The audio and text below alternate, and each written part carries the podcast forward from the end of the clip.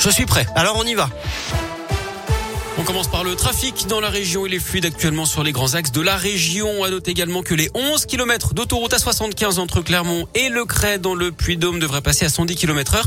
Au lieu de 90 actuellement, ce sera dès la semaine prochaine. C'est en tout cas ce qu'annonce la montagne ce matin. Après plus de trois ans de travaux, le chantier de l'élargissement touche à sa fin. La société d'autoroute promet confort et fluidité aux 60 à 80 000 usagers quotidiens. À la une de la prudence encore et toujours, c'est ce que préconise le monsieur vaccin du gouvernement. Pour l'instant, il est raisonnable de maintenir maintenir les gestes barrières et l'utilisation du pass sanitaire, dit ce matin à l'affichère. Le gouvernement lui a confirmé hier qu'aucun allègement du pass sanitaire n'était prévu d'ici au 15 novembre. Une bonne nouvelle pour les demandeurs d'emploi. La ministre du Travail, Elisabeth Borne, a annoncé hier une prime de 1000 euros pour certains chômeurs de longue durée qui se forment en entreprise sur les métiers qui recrutent. La moitié de la somme sera versée au début de la formation, l'autre moitié à la fin. Et puis les obsèques de Bernard Tapie. Aujourd'hui, elles seront célébrées en la cathédrale de Marseille et dans l'intimité auprès de ses proches. Dans l'actu également, cet incendie hier soir dans un entrepôt de Lérieux en Isère, c'est à la frontière avec l'Ain. Le feu a pris dans un hangar de 700 mètres carrés qui abrite du matériel de travaux publics, mais aussi des bouteilles de gaz. Certaines se sont enflammées. Des équipes spécialisées dans les risques chimiques sont intervenues. Quatre véhicules sont également partis en fumée. Les pompiers qui sont restés en observation ce matin.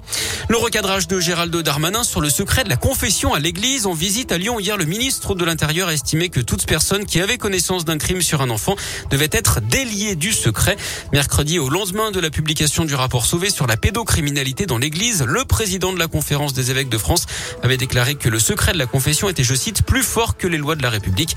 Gérald Darmanin va le recevoir mardi prochain pour évoquer la cassure du secret dans les cas d'agression sexuelle. Six mois ferme pour un employé communal qui était venu au travail avec un pistolet à la ceinture. Il avait été interpellé en septembre dernier à Beauzac, en Haute-Loire. L'expertise psychiatrique n'a décelé aucune pathologie d'après le progrès. Pour le parquet, il avait donc pleinement conscience de ses actes. On reste en Haute-Loire avec ce cambriolage spectaculaire à Sainte-Sigolène. Une entreprise de mécanique de précision a été visitée. Près de 5 tonnes de matières premières ont été dérobées, des pièces pour l'armement et l'aéronautique. Une enquête est ouverte. Vu les matériaux volés, elle pourrait s'orienter vers la piste du réseau organisé. Il avait mortellement percuté un cycliste de 80 ans qui rentrait du marché en novembre 2020 à Saint-Maurice de Bénaud dans l'Ain.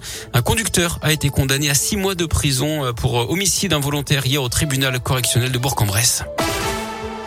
Du sport du foot et les Bleus avaient la frite. Hier mené 2-0 à la mi-temps, l'équipe de France a parfaitement réagi pour finalement s'imposer 3-2 face à la Belgique en demi-finale de la Ligue des Nations. Les hommes de Didier Deschamps affronteront l'Espagne en finale dimanche. En basket, une recrue à la JL Bourg, Aiden Dalton, un ailier fort américain de 25 ans. Après sa carrière universitaire aux États-Unis, il a joué au Danemark et en République tchèque.